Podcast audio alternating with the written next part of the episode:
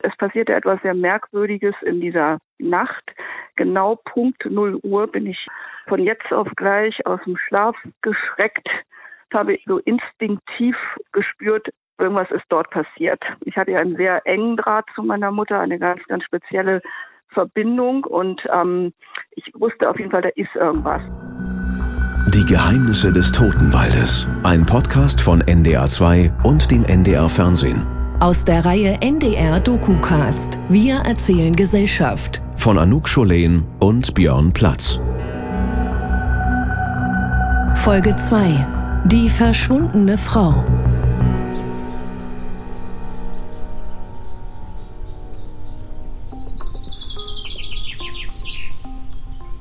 Also das ist jetzt die Rückseite von den ganzen, ganzen Grundstücken hier. Und das fast das letzte ist das dann von der Familie Meier. Da ist so ein alter Zaun und eine alte Pforte. So, jetzt glaube okay, ich. und das ist das Haus hier, ne? Jetzt sind wir da, genau. In der Nacht vom 14. auf den 15. August 1989 verschwindet Birgit Meier aus ihrem Haus in Lüneburg. Sie ist damals Anfang 40. Die Trennung von ihrem Mann hat ihr zu schaffen gemacht. Sie will umziehen und sich dafür eine neue Küche aussuchen. Soweit kommt es nicht. Das letzte Lebenszeichen von ihr gibt es am späten Abend des 14. August. Da telefoniert Birgit noch einmal mit ihrer Tochter Jasmin. Das Haus ist auch heute noch im Familienbesitz. Wir schauen uns erstmal draußen um. Das verändert. Da sind genau die gleichen Löcher in diesem Sichtschutz wie vor Jahren, oder? Ja, also ich glaube, der Maschendraht ist ein bisschen neu gemacht worden, aber ja, das ist so. Und das, was man von da hinten sieht, was ist das? Dieses Weiße da, das ist das ehemalige Hauptgebäude. Und da, wo diese weißen Fenster, diese weiße Fensterfront zu sehen ist, dahinter war Birgit Meyers Schlafzimmer. Okay. Das heißt also, von hier aus konnte man, sowieso wenn man über den Zaun klettert und dichter rangeht, konnte man das Haus genau beobachten. Ähm, also es ist schon wahrscheinlich, dass irgendein Täter über diese Palisaden, die da hinten an der Rückseite so, so einen Sichtschutz gebildet haben, in den ersten Stock geklettert ist. Jasmin war damals gerade Anfang 20, als ihre Mutter verschwand. Dass sie 27 Jahre lang keine Gewissheit über ihr Schicksal haben würde, konnte sie damals noch nicht ahnen. Gehen wir zurück, 15. August 1989. Sie waren diejenige, Sie haben damals Alarm geschlagen, Sie haben Ihren Onkel angerufen. Was war der Auslöser, der Sie dazu gebracht hat, äh, zu denken, da stimmt irgendwas nicht mit meiner Mutter? Am 14.8. hatte ich ja letztmalig, wie ich da ja noch nicht wusste, mit ihr telefonischen und überhaupt Kontakt, weil es ja um die bevorstehende Scheidung gehen sollte in einem Gespräch mit meinem Vater an dem Abend und ich und wahrscheinlich denke ich, ich weiß es heute gar nicht mehr genau, wollte ich dann wohl erfragen, wie dieses Gespräch war und alles so irgendwie und ähm, haben an dem Abend ja noch telefoniert und waren ja so verblieben. Ich weiß auch von diesem Gespräch äh, auch nicht mehr allzu viel, aber es ist hängen geblieben, dass wir am Folgetag, an diesem 15. nochmals telefonieren wollten. Und es passierte etwas sehr Merkwürdiges in dieser Nacht. Genau Punkt 0 Uhr bin ich hier in meiner Wohnung, in meinem Schlafzimmer, von jetzt auf gleich aus dem Schlaf geschreckt, habe so instinktiv, wie auch immer, gespürt, irgendwas ist dort passiert. Ich hatte ja einen sehr engen Draht zu meiner Mutter, eine ganz, ganz spezielle Verbindung. Und ähm, ich wusste auf jeden Fall, da ist irgendwas, aber bin leider darüber wieder eingeschlafen, ohne irgendwie handlungsfähig werden zu können. Und am nächsten Morgen wacht man dann auf. Natürlich habe ich ein bisschen unruhig dann auch geschlafen und wache nächsten Morgen auf und es war natürlich immer noch bei mir im Kopf und habe dann ziemlich schnell da wieder angerufen und es hat mehrmals geläutet und bis zum Ende, glaube ich, weiß es gar nicht mehr, drei oder vier Mal, habe ich dann das Telefon, bis kein Klingeln mehr kam, benutzt und sie ging halt nicht ans Telefon. Und wir waren ja sowieso ursprünglich verabredet. Ich weiß nicht, ob es ungefähr zur selben Zeit war, aber meine Mutter war sehr zuverlässig, wenn, dass wenn sie da war, wäre sie auch rangegangen. Und da ich nicht wusste, dass sie irgendwas anderes vorhätte, war das ihm auch schon komisch. Und dann bin ich sehr spontan, obwohl ich eigentlich hätte zu meiner Fremdsprachenschule nach Hamburg fahren müssen, ins nächstbeste Taxi, bin dahin, hab geklingelt. Es machte keiner die Tür auf. Und ähm, ja, dann habe ich eben äh, das, das Haus betreten, ob mit einem Ersatzschlüssel, ob hinten durch eine äh, nicht ganz geschlossene Terrassentür, kann ich mich erinnern. Es Ist nämlich auch so, dass ich durch was dann kam, ein bisschen traumatisiert wurde und habe halt erstmal, wie gesagt, geklingelt, gerufen, geklopft. Es passierte nichts, bin hintenrum ums Haus und es passierten ja ab dem Moment allerlei Merkwürdigkeiten. Beginnt damit, dass von den zwei Katzen, die sie, die wir zusammen vorher hatten, eine die andere anstarrte durch die Terrassentür, was völlig untypisch war, weil die immer irgendwie zusammen gluckten und das war schon auffällig. Naja, und ich bin halt irgendwie ins Haus und es verstärkte sich eben durch die Dinge, die sich dann da noch abspielten, wie Katze guckt die andere an und was im Haus passierten ja auch noch so ein paar äh, Kuriositäten, ich weiß nicht, wie man es nennt, äh, die dann auch nicht stimmig waren. Also ich hatte eigentlich nur den Eindruck, dass meine düstere Ahnung, nenne ich es mal, bestätigt wurde, je mehr ich da im Haus mich umsah. Was waren das für Kuriositäten, von denen Sie sprechen? Naja, es, es war einiges. Ähm, wie gesagt, ich äh, erstmal habe ich natürlich versucht, einigermaßen vorsichtig das zu machen. Also ich wollte, falls meine Mutter da gewesen wäre, was ich ja nicht sicher wusste, habe ich natürlich erstmal ganz vorsichtig durch diese Terrassentür kommt nach meiner dunklen Erinnerung Mama, Mama, so ganz äh, zaghaft und es rührte sich halt nicht und dann habe ich eben versucht, die Zimmer abzusuchen, was auch sehr, sehr schwierig war. Man wusste ja nicht, was man vorfinden würde. Wäre sie da? Welchem Zustand? Was, was hätte passiert sein können, dass eventuell was mir viel später klar wurde, dann noch irgendwie ein möglicher Täter sein könnte oder irgendwas Schlimmes mich erwarten würde. Habe ich überhaupt nicht drüber nachgedacht. Ich wollte einfach meine Mama sozusagen aus welcher Situation auch immer befreien und retten und bin also von Zimmer zu Zimmer und es war sehr zögerlich, weil wie gesagt, man weiß nicht, was hinter den Türen einen erwartet. Und es begann dann im Schlafzimmer, dass ich halt da die Tür vorsichtig aufmachte. Das äh, Bett war offenbar nicht gemacht. Die dort sich befindende Balkontür stand völlig unerwarteterweise offen, äh, was zu dem Zeitpunkt eigentlich nicht mehr passte, weil wenn sie aufgestanden wäre, dann hätte sie mich nach meinem Empfinden zugemacht. Und wenn man da von Türen redet, war die allererste Tür vorher schon die Haustür, wo innen drin so ein Vorhang war, der morgens aufgezogen wurde, bevor man einfach so in den Tag startet. Als ich da ankam, war dieser Vorhang um eine Uhrzeit, wo wir ja fast, ich denke mal, entweder schon oder kurz danach hätten telefonieren sollen, hätte den Tag begonnen, wäre wäre dieser Vorhang offen gewesen.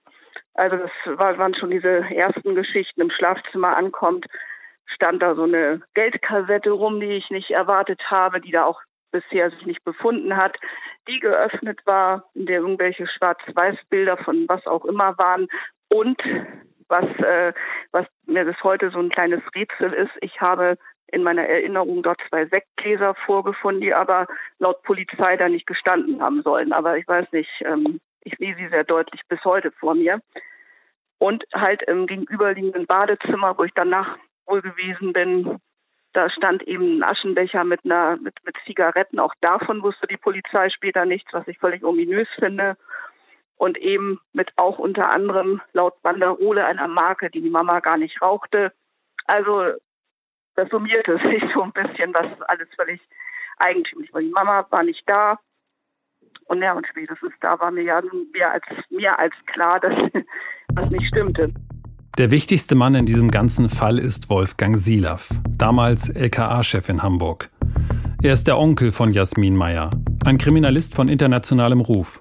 Nur seiner Hartnäckigkeit und seiner Fachkenntnis ist es zu verdanken, dass der Fall schließlich nach fast drei Jahrzehnten abgeschlossen werden kann.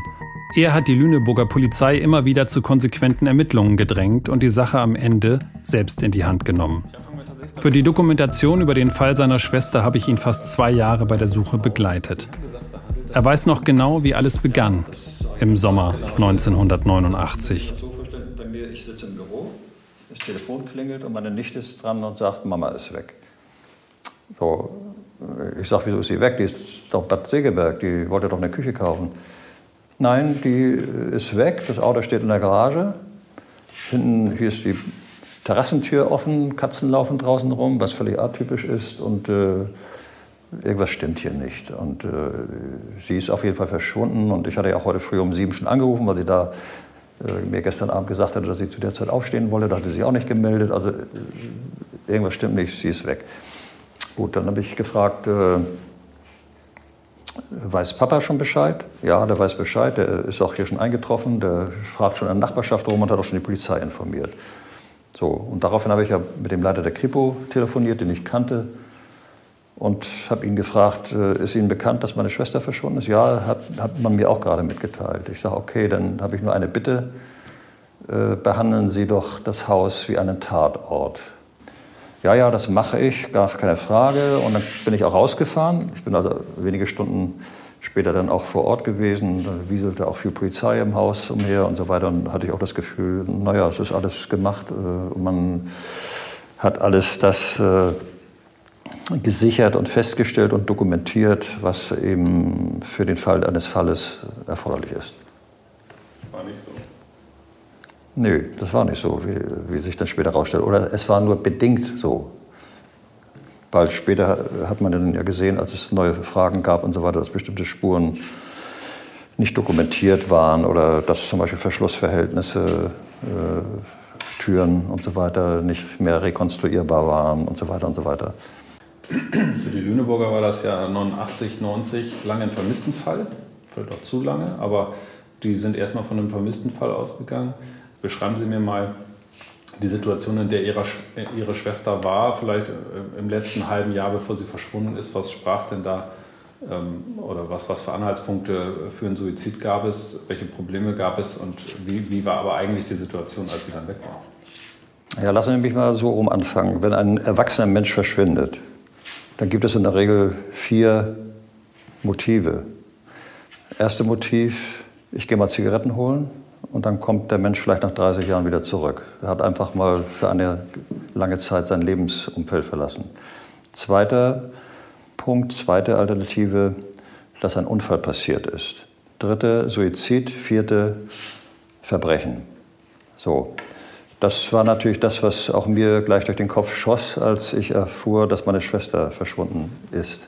Also noch am selben Tag. Das hatte mich ja auch veranlasst, dann gleich mit der Kripo Kontakt aufzunehmen und zu bitten, vom schlimmsten Fall auszugehen, weil das ist immer ganz wichtig, damit man gleich in dem ersten äh, Zug, in den ersten Maßnahmen äh, nichts unterlässt, was später dann äh, verloren ist. Spurensuche, Spurensicherung beispielsweise und so weiter. Ähm, ich habe natürlich auch nicht alleine nur, sondern auch mit der Familie durchdekliniert diese vier Alternativen. Für uns äh, schieden eigentlich zwei gleich aus. Nämlich das erste war, ich verlasse mal eben mein Lebensumfeld und bin weg. Und äh, Unfall schied eigentlich auch aus. Das hat sich ja sowieso dann nach wenigen Tagen sowieso schon erledigt, weil dann würde man auch irgendwo was wahrnehmen und das auch erfahren. Dann war die Frage, äh, weil man erstmal gar nicht dran denken mag, dass ein Verbrechen vorliegt, äh, auch wenn man das natürlich im Kopf hat, ähm, könnte Suizid eine Rolle spielen. Das haben wir aber auch sehr schnell ausgeschlossen, obwohl auf den ersten Blick äh, mag es äh, eine gewisse Berechtigung gehabt haben. Das haben wir auch natürlich der Polizei gegenüber so entsprechend kommuniziert. Die Ehe meiner Schwester war zerbrochen. Sie hat schwer darunter gelitten. Sie hat auch äh, zeitweise ein bisschen zu viel Alkohol getrunken, um ihren Kummer da zu ertränken. Äh, es war ein ziemliches Auf und Ab in den ersten anderthalb bis zwei Jahren nach der Trennung. Aber dann kam die Phase in den letzten Monaten vor ihrem Verschwinden, die uns alle sozusagen aufatmen ließen, weil wir dann plötzlich merkten, dass sie doch jetzt, nachdem wir ja auch in der Familie zigmal mit ihr gesprochen hatten und so weiter, der Punkt erreicht war, ja, jetzt mache ich einen Strich. Das eine ist ein Leben, das hinter mir liegt und jetzt muss ich schauen, dass ich das, was vor mir liegt, äh, annehme und äh, quasi äh, versuche, in ein neues Leben da einzutauchen. Und so, also für, für mich stand äh, im Grunde genommen spätestens so nach 14 Tagen fest, also wir müssen hier von einem Verbrechen ausgehen.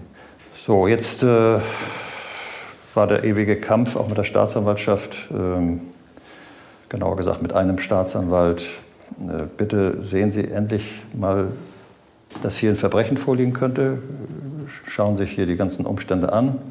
Bei Tötungsdelikten, die möglicherweise im Raume stehen können oder überhaupt bei schweren Verbrechen, da äh, darf man sich keine Nachlässigkeiten erlauben. Und das ist eigentlich eine Binsenweisheit in der Kriminalistik. Wenn man mehrere Varianten hat, warum ein Mensch verschwunden ist, im Zweifelsfall erstmal für die schwerste interessieren. Dann ist es ja klar, wenn ich das nicht tue, dann schaue ich mit einem ganz anderen Blick auf das Geschehnis, als wenn ich gleich von vornherein sage, ja, das ist eine Vermisstensache. Und dann gehe ich sozusagen zur Tagesordnung über und dann passiert das, was mir passiert ist, dass mir dann ein Kriminalbeamter sagt, beim x Gespräch, Herr Silav, warten Sie mal ab, bis die Maisfelder abgeerntet sind. So, das war für mich natürlich ein klares Zeichen, der glaubte an Suizid. Warum nun meine Schwester in einem Maisfeld sich umbringen soll, weiß ich auch nicht. Aber äh, das war so die Einstellung. Und äh, die andere Variante war immer, und wenn es dann Verbrechen ist, naja, dann ist es ohnehin der Ehemann. Ehemann Harald Meyer sucht hingegen verzweifelt nach Birgit. Er lässt auf eigene Kosten Fahndungsplakate drucken und er setzt eine Belohnung von 10.000 D-Mark aus. Die ersten Wochen sind für die Familie besonders schlimm. Wann haben Sie das erste Mal auch geglaubt, das stimmt was ganz und gar nicht?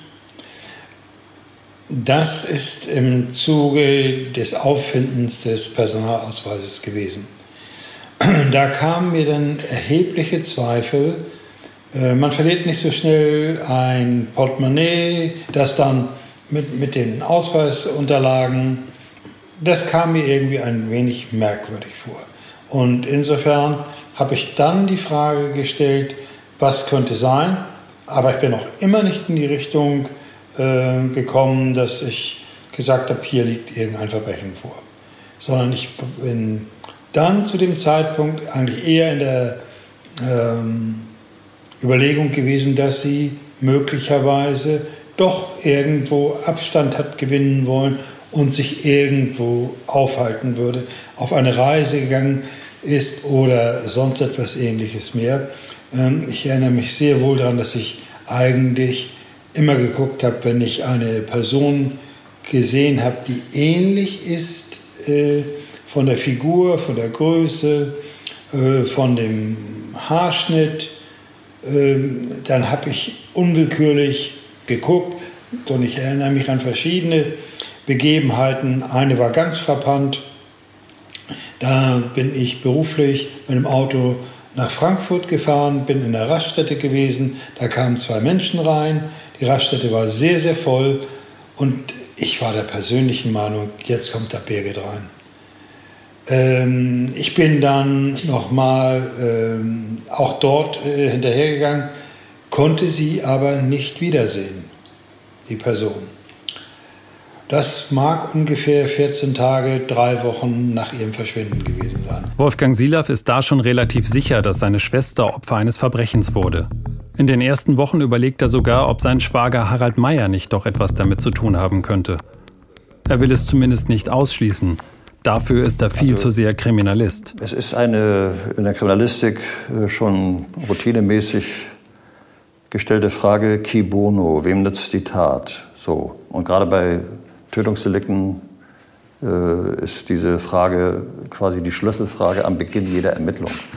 Und wir wissen ja alle, dass Tötungsdelikte eben äh, überwiegend Beziehungstaten sind und dass es immer eine Täter-Opfer-Beziehung in der Regel gibt. Das heißt, das Opfer und der Täter haben sich vorher auch gekannt. Nicht zuletzt finden ja viele Tötungsdelikte im unmittelbaren sozialen Nahraum statt, manchmal auch in der Familie, wie wir wissen. So, und hier äh, hatte man natürlich auch die Frage sich gestellt, wem nützt es, wenn die Frau weg ist, wenn sie vielleicht nicht mehr lebt? Ja, dann hat man sich natürlich in der Familie äh, umgeguckt. Und im Grunde genommen gab es zwei Richtungen. Die erste Hauptrichtung war ja, der Ehemann, denn der hat einen finanziellen Vorteil, wenn die, äh, die Frau, die waren ja gerade in dem Auseinandersetzungsvertrag, hatten sich aber schon geeinigt darüber und sie sollte eine vermögende Frau werden äh, wenn die notarielle Beglaubigung, die auch noch am nächsten Tag laufen sollte, das war ja auch ein bisschen verdachterregend, äh, wenn die dann äh, abgeschlossen worden ist. So, also mit anderen Worten, dann spart er ja eine große Menge Geld. Das ist einer der Gründe, aus denen Harald Meyer schnell zum Tatverdächtigen wird. Sie sind äh, relativ zügig und auch dann für sehr lange Zeit äh, mitten in den Fokus der Ermittlung geraten. Sie waren sehr lange Zeit Tatverdächtiger. Wann ist Ihnen das das erste Mal klar geworden, dass Sie da in einer Situation sind, in der Sie in der niemand sein möchte? Ja, natürlich ist es so, dass man, das weiß ich aber auch erst äh, nachdem das alles geschehen ist, dass man im engsten Familienkreis hm, Ermittlungen anstellt. Und in dem Moment äh, wurde natürlich mir klar, ähm, durch die Polizeiverhöre, dass ich ein Tatverdächtiger war. Da sagte der Polizeivernehmende Beamte zu mir, sprang dann auf und sagte, nun hören Sie doch mal auf hier, Herr Mayer, nun geben Sie das doch mal zu, das erleichtert doch alles. Ähm, und ich erinnere sehr wohl, dass ich ihm dann gesagt habe, äh, und zwar sehr deutlich und massiv, ob er dann irgendwie verrückt sei. Ich habe mit der Angelegenheit überhaupt nichts zu tun. Mein Ton wurde jetzt auch natürlich ganz anders. Und äh, ich habe mir verbeten, dass er äh, mich nochmal auf diese Art und Weise anspricht. Denn äh, hatte ich ihm auch angeboten, ich sage, ich kann nichts dazu. Ich bin eine ähm, allein lebende Person. Ich wurde ja auch als Tatverdächtiger aus dem Grunde mh, hm, erkannt, weil man gesagt hat, äh, du hast ja auch kein Alibi. Alleinstehende Personen, die alleine leben, können kein Alibi haben. Und äh, ich habe aber in dem Moment gemerkt, dass man sehr auf mich fokussiert war. Man wollte vielleicht jetzt einen schnellen Erfolg haben, nach dem Motto, das passt ja eigentlich ganz gut, der Mann lebt in Scheidung, der muss Geld bezahlen und äh, jetzt hat er sich äh, seiner Frau entledigt. Sie haben damals eine Entscheidung getroffen, die möglicherweise auch diesen Vorbehalten noch in die Hände gespielt hat. Sie sind wieder zurück in dieses Haus gezogen, was den, für manche Leute den Anschein erweckt hat, er muss sich ja sehr sicher sein, dass sie nicht wieder zurückkommt. Ja, die Vereinbarung war ja die, dass äh, äh, meine Frau Geld bekommen würde, um eben eine Immobilie zu kaufen und darüber hinausgehend auch Geld, das aus der äh, Scheidungsvereinbarung letztendlich stammte und ich ziehe dann wieder in das Haus zurück. Ich habe damals äh, und auch heute äh, überhaupt keinen Hintergrund gesehen, dass ich ähm, stärker in einen Tatverdacht reinrutsche. Tatverdächtig kann man immer aus der Sicht Außenstehender sein, aber wenn man selbst eine reine Weste hat, muss man ja nicht für das Publikum, das einen der Tat verdächtigt, auch das Wort reden und muss jetzt sagen, ich verhalte mich so, wie die das am liebsten hätten. Ich habe ja nichts Gesetzeswidriges getan. Der 14. August abends, Sie waren hier in diesem Haus, damals hat äh, Ihre Frau hier noch gewohnt. Ja. Ähm, wie lange waren Sie da? Wie würden Sie die Atmosphäre dieses Gesprächs beschreiben? Über was haben Sie gesprochen? Ähm, ja, äh, ich bin hier, glaube ich, so gegen 21 Uhr angekommen. Wir haben uns am Abend äh, eben darüber unterhalten, wie das ähm, dann jetzt äh, mit unserer bevorstehenden Scheidung ablaufen wird. Wir haben uns äh, freundlich und kameradschaftlich darüber unterhalten. Es gab weder Stress, es gab weder eine Anspannung noch irgendetwas. Ich bin hier im Haus vielleicht 20 Minuten gewesen und bin dann ähm, wiederum in meine Wohnung gefahren. Äh, ich habe irgendwo ähm, eine Notiz gelesen, äh, dass Ihre Frau an dem Abend sehr nett zurechtgemacht war. Ja, die ist, das ist mir aufgefallen und da habe ich wohl auch so sinngemäß gesagt, na du hast dich ja noch hübsch gemacht. Äh, ich, vielleicht habe ich auch noch gesagt, hast du noch irgendwas vor? Äh, und da sagte sie äh, so auch sinngemäß, nee, nee, eigentlich so gar nicht. Und möglicherweise kann das so gewesen sein, dass zu diesem Zeitpunkt ihr Mörder ähm, äh, in irgendeinem der Zimmer im Haus gewesen ist und eigentlich nur darauf gewartet hat, hatte, dass ich jetzt äh, losfuhr. Äh,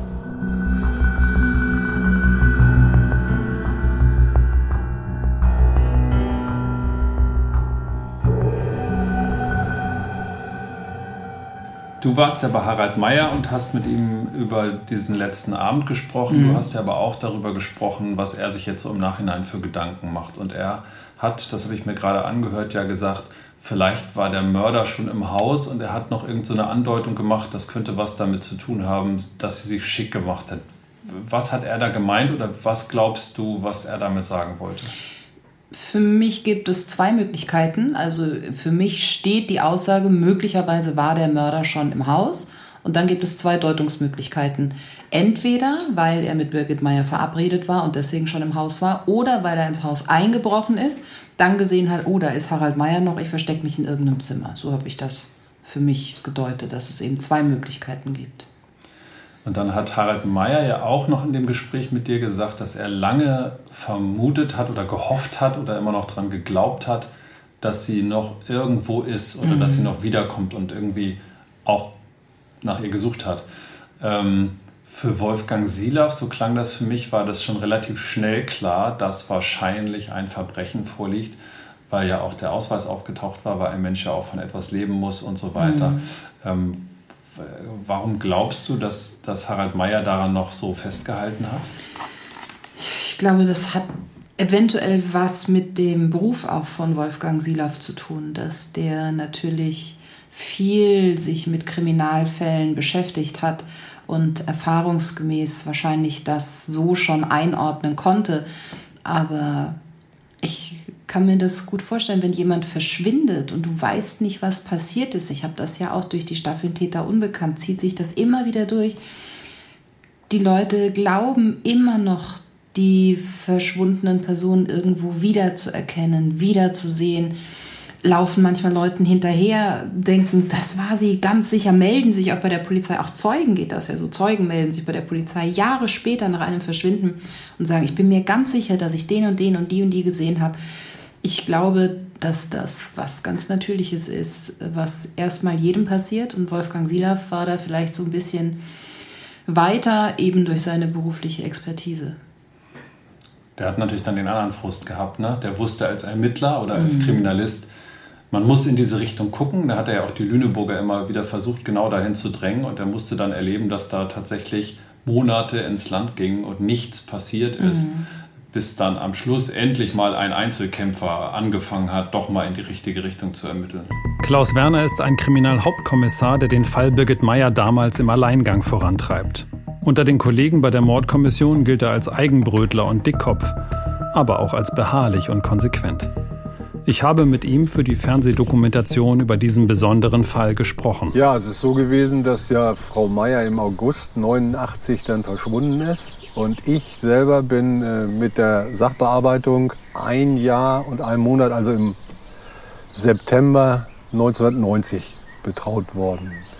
Ich bin dann losgezogen unter dem Gesichtspunkt, dass bevor ich überhaupt erstmal mir einen Tatverdächtigen finden kann, dass ich da erstmal belege, dass überhaupt eine Tat da ist. Wenn Sie einen Einbruch haben, dann haben Sie ein kaputtes Fenster oder sowas. Hier war, genau wie Sie gesagt haben, eben jemand weg. Und da gibt es ja dann unterschiedliche Möglichkeiten. Der kann sich abgesetzt haben, der kann umgebracht worden sein, der kann sich selbst umgebracht haben. Und wenn man dann in so einer Indizienkette irgendetwas hinsichtlich eines späteren Tatverdächtigen machen will, muss man ja erstmal das so weit hinkriegen, dass man sagt, ich habe auch eine Tat. Aber das war ja jetzt erstmal schwer. Also eine Tat war ja, es gab ja keine Leiche.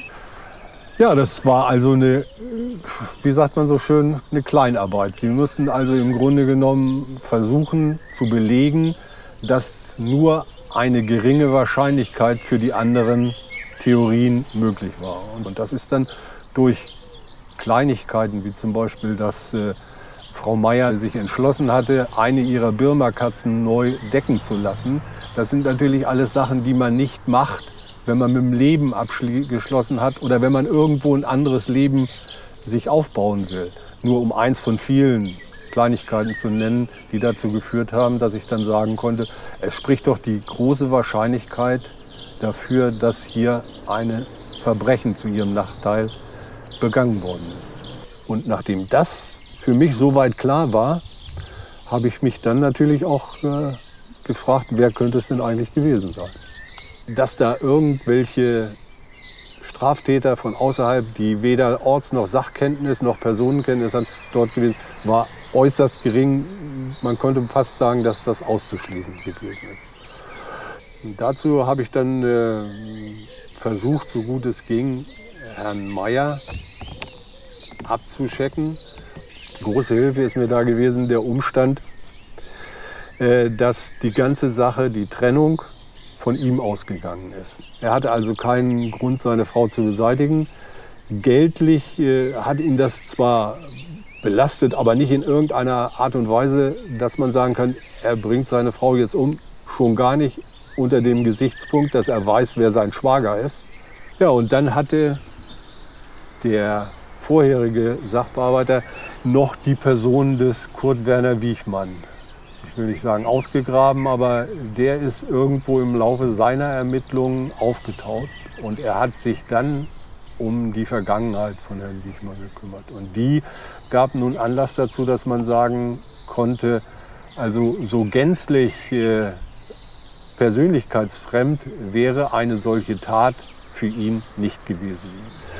Und Herr Wiechmann ist auch jemand gewesen, der sowohl Orts- als auch Personenkenntnis gehabt hat über die näheren Sachen, weil anlässlich einer Geburtstagsfeier hat er mal Frau Meier von einer Nachbarin, bei der er Gärtner war, und Frau Meier zurück in ihr Haus gebracht, sodass er also auch wusste, wo sie wohnte. Und äh, darüber hinaus hat er dann auch äh, versucht, noch mal Kontakt zu Frau Meier aufzubauen mit einer fadenscheidigen Begründung, dass er irgendeine Telefonnummer oder einen Wohnort von einer Nachbarin haben wollte, von der er aber nachweislich durch Zeugen belegt genau wusste, wo sie ist. Vielleicht können Sie mir mal so ein bisschen beschreiben, als der dann eben, äh, als Sie den da fanden in der Akte und sich dann ja auch mit ihm beschäftigt haben. Sie haben ihn auch einmal erlebt. Was war das für ein Typ und wie war vor allem auch dieses Erlebnis? Das war ja ganz eindrücklich. Ja, ich, äh, ich habe das immer äh, so beschrieben, dass ich äh, mein Treffen mit Herrn Wiechmann, das ich, auf das ich gleich nochmal eingehe, so empfunden habe, als ob jemand die Tür zu einem Tiefkühl- oder Kühlraum aufmacht und dann kommt eisige Kälte heraus. Das ist so, das, ich weiß nicht, ob irgendjemand das nachvollziehen kann, der es nicht selber erlebt hat, aber das ist so, so, so was von berechnend und äh, abweisend. Das ist ein Erlebnis, äh, wo ich dann gesagt habe, auch das überzeugt mich davon, dass er es gewesen sein könnte. Das war einfach das war einfach kalt.